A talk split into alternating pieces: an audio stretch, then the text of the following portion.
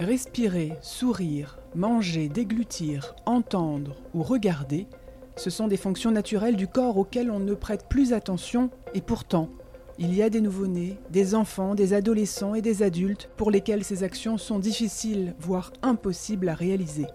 À l'origine de ces difficultés peuvent se trouver des maladies rares. Avec ce podcast, nous partons justement à la rencontre de la filière tête-cou, spécialisée dans les malformations de la tête, du cou et des dents un réseau qui se mobilise pour nous informer sur ces maladies, les avancées de la recherche et parler du vécu des malades, des malades souvent confrontés au regard des autres. Bienvenue dans Mots de tête, le podcast proposé par la filière de santé maladies rares Tête-Cou. La microsomie crânio-faciale. Quelles sont les recherches en cours pour tenter de soigner cette pathologie? Que peuvent espérer les patients? Dans cet épisode, pour aller plus loin, nous retrouvons le professeur Natacha Kadlub, chirurgien maxillofacial et chercheuse à l'hôpital Necker. Épisode 2 Le chercheur.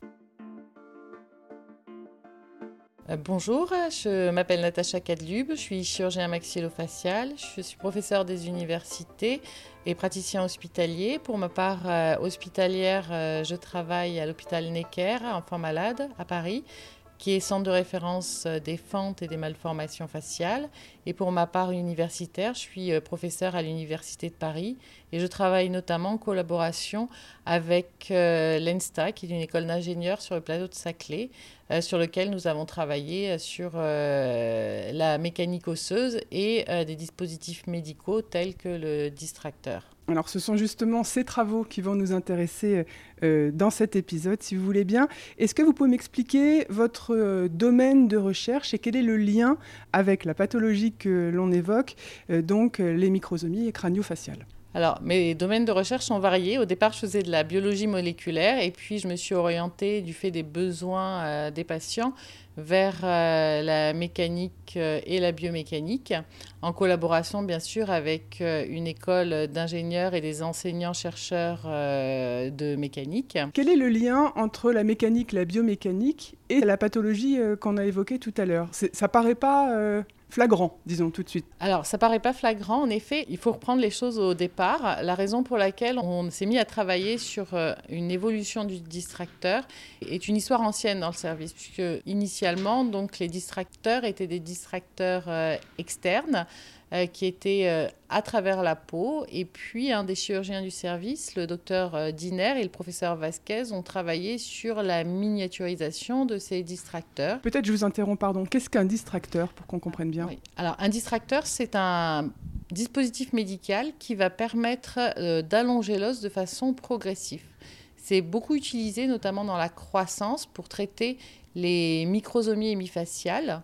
C'est initialement euh, une technique qui a été issue de l'orthopédie, qui est toujours utilisée pour allonger les membres. Ça a été développé et adapté à la chirurgie maxillofaciale dans les années 90-2000. Initialement, c'était des dispositifs très encombrants qui étaient extrêmement visibles pour le patient et qui ne permettaient pas d'avoir une vie normale le temps de la distraction, sachant que ce dispositif est en place pendant six mois. Ils ont été miniaturisés et positionnés de façon à ce qu'il puisse y avoir que des abords euh, cachés et un matériel qui soit posé sous la peau. Et alors avant, pour qu'on visualise un peu, ça veut dire que pour le patient pendant six mois, c'était quel type d'installation? C'est pas le bon terme, mais ah, ça ressemblait à quoi? Donc pour reprendre, c'est euh, l'allongement de l'os par le biais donc de deux dispositifs de part et d'autre de l'os. L'os est coupé en deux. Il y a un dispositif de part et d'autre de l'os et une tige filetée entre euh, ces deux dispositifs de part et d'autre de l'os. Une fois que l'os est coupé, on va réaliser une activation de cette tige filetée qui va écarter les deux dispositifs euh, de part et d'autre de l'os et qui va permettre un écartement euh, de l'os. Entre les deux morceaux d'os va se former un nouvel os néoformé. Donc il y a plusieurs façons de réaliser cette distraction. La façon la plus ancienne était de mettre des tiges euh, à travers la peau avec cette tige filetée qui était extériorisée, ce qui faisait un dispositif très visible.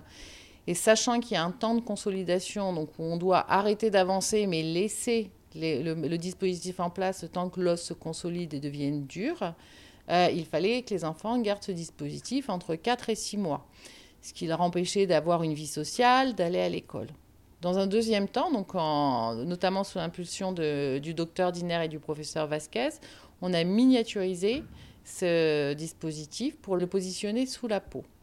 Néanmoins, l'activation de cette euh, vis doit se faire par une tige, qui est toujours en fait le dispositif actuel, qui est extériorisé, qui passe soit à travers la peau, soit dans la bouche. Et cette tige doit rester en place au moins tout le temps de l'activation. Cette tige va créer des cicatrices, va créer des zones d'infection, puisqu'elle est en contact entre l'extérieur et l'intérieur. Et puis à chaque fois qu'on mobilise la tige pour l'activer, c'est douloureux et ceci très anxiogène pour les parents, parce que ce sont les parents qui font l'activation tous les jours, pendant parfois une trentaine de jours. L'activation, ça veut dire quoi? C'est la rotation de la vis sans fin, c'est-à-dire on met un tournevis, ce qui va permettre d'entraîner la rotation de la vis interne et donc l'écartement des deux plaques. Donc l'idée, c'était euh, de l'étape suivante, qui n'est encore pas complètement finalisée. L'idée, c'était de se dire qu'il fallait qu'il n'y ait plus rien d'externalisé et que tout se fasse à travers la peau. Et c'est là qu'il a fallu mettre en place des processus de recherche. Et c'est là que le lien se fait avec la mécanique, puisqu'il a fallu savoir comment on allait pouvoir écarter avec euh, un dispositif complètement externe. Il y avait plusieurs options, soit la motorisation, soit éventuellement l'utilisation de forces magnétiques, notamment via des aimants. L'objectif initial était d'avoir vraiment une distraction qui se fasse à distance sans avoir aucune euh, interaction entre enfin, directe entre l'intérieur où il y a le dispositif de distraction et l'activation extérieure. Ce qu'on aurait aimé, c'était une sorte de remote control avec, euh, c'était un peu le, le, le, rêve initial, une télécommande initiale. La miniaturisation pose beaucoup de problèmes euh, dans, on va dire, la labellisation UE euh, euh, du dispositif médical. Et puis, ça pose aussi des problèmes de miniaturisation. On est face à des enfants qui ont une petite mandibule et on ne peut pas mettre des choses très encombrantes. Et puis, en orthopédie, en parallèle, il y a d'autres équipes qui ont développé des distracteurs selon une autre méthode, mais aussi via euh, une activation magnétique. Donc on s'est dit, on pourrait appliquer le champ magnétique pour permettre l'activation de cette vis sans fin et écarter les plaques, et tout ça sans avoir besoin d'avoir de tiges externalisées. Et donc c'est ce sur quoi vous travaillez C'est ce sur quoi on travaille en ce moment. Euh, depuis combien de temps Depuis 2016. La première étape a été de voir, parce que pour pouvoir euh, entraîner une rotation, il faut qu'on comprenne et qu'on sache quelles sont les forces qui sont nécessaires pour réaliser l'écartement. Quelles vont être les résistances qui vont être liées au périoste Quelle distance on doit avoir éventuellement entre les aimants qui vont être à l'intérieur et l'aimant qui va être à l'extérieur? S'assurer que les forces d'aimantation vont pas être néfastes, entraîner des arrachements, puisque en fait, quand on a un aimant qui fait tourner une vis, elle peut aussi arracher la plaque. Donc c'est tous ces travaux-là pour lesquels on avait besoin de compétences en biomécanique et en mécanique. Ce travail a été surtout nécessité aussi une interaction euh, importante entre les besoins des cliniciens et les chercheurs, euh, et notamment euh, l'équipe, le laboratoire de mécanique de l'ENSTA avec le, le, docteur Jean Boisson qui est enseignant-chercheur euh, dans cette unité et qui euh, a réalisé et a encadré tous les travaux de mécanique, mais aussi euh, tous les travaux concernant la biocompatibilité et a mené en grande partie la partie expérimentale de ces travaux de recherche. Qu'est-ce que ça impliquerait dans la vie des patients tous ces travaux que vous êtes en train de, mener pour qu'on se rende bien compte Qu'est-ce que ça pourrait changer dans leur vie de tous les jours? Alors déjà actuellement, tous ces travaux ont permis de développer un dispositif pour lequel on a actuellement euh, tous les critères de biocompatibilité. Bien sûr, il y a encore des tests qui sont euh, normatifs à passer pour avoir toutes les certifications euh, ISO et permettre l'autorisation d'un essai clinique chez les patients. On espère pouvoir réaliser ces essais cliniques d'ici deux ans. C'est un temps très long entre le dépôt de brevet et l'essai clinique qui va permettre la validation de cette technique. Donc là, vous êtes en train d'attendre, en fait, d'avoir le feu vert des autorités européennes, on va dire, pour faire peut-être euh, Exactement. On finit les tests de biocompatibilité, de non-toxicité, de non-tératogénécité. Euh, puisqu'on ajoute un aimant, qui, un aimant permanent qui est fait en terre rare, qui a été recouvert. Toutes les méthodes pour qu'il soit biocompatible ont été mises en place. On atteint la validation pour ensuite démarrer l'essai clinique. L'objectif est en fait que ce dispositif ait les mêmes euh, capacités que le dispositif qui est actuel. Sauf que le dispositif actuel, il y a cette tige qui est externalisée de façon permanente durant le temps d'activation qui est douloureuse, qui peut créer des infections, qui crée des cicatrices, qui, quand elle est placée dans la bouche, peut empêcher les patients de fermer la bouche et qui est très anxiogène pour les patients parce qu'ils ont du mal à positionner l'activateur et c'est la principale cause de complications dans la distraction maintenant qu'on est arrivé à ce dispositif. Ça veut dire que un patient qui nous écoute et qui euh, pourrait être concerné par ce cas de figure, à quel moment il pourrait espérer euh, se voir euh, installer ce nouveau dispositif? Alors normalement, une fois que l'essai clinique est validé, on pourra avoir l'autorisation de mise sur le marché et ce processus entre donc l'essai clinique devrait commencer d'ici un an, nous espérons. Il va durer deux ans et ensuite l'autorisation de suicide sur le marché suivra.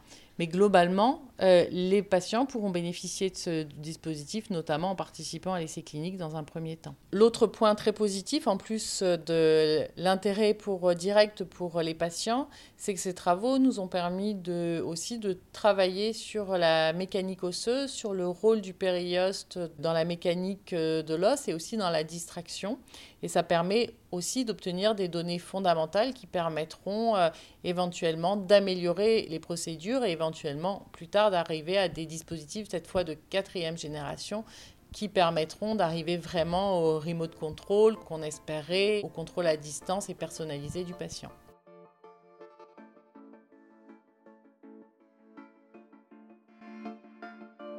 C'était le podcast Mots de tête proposé par la filière de santé maladie rare Tête-Cou.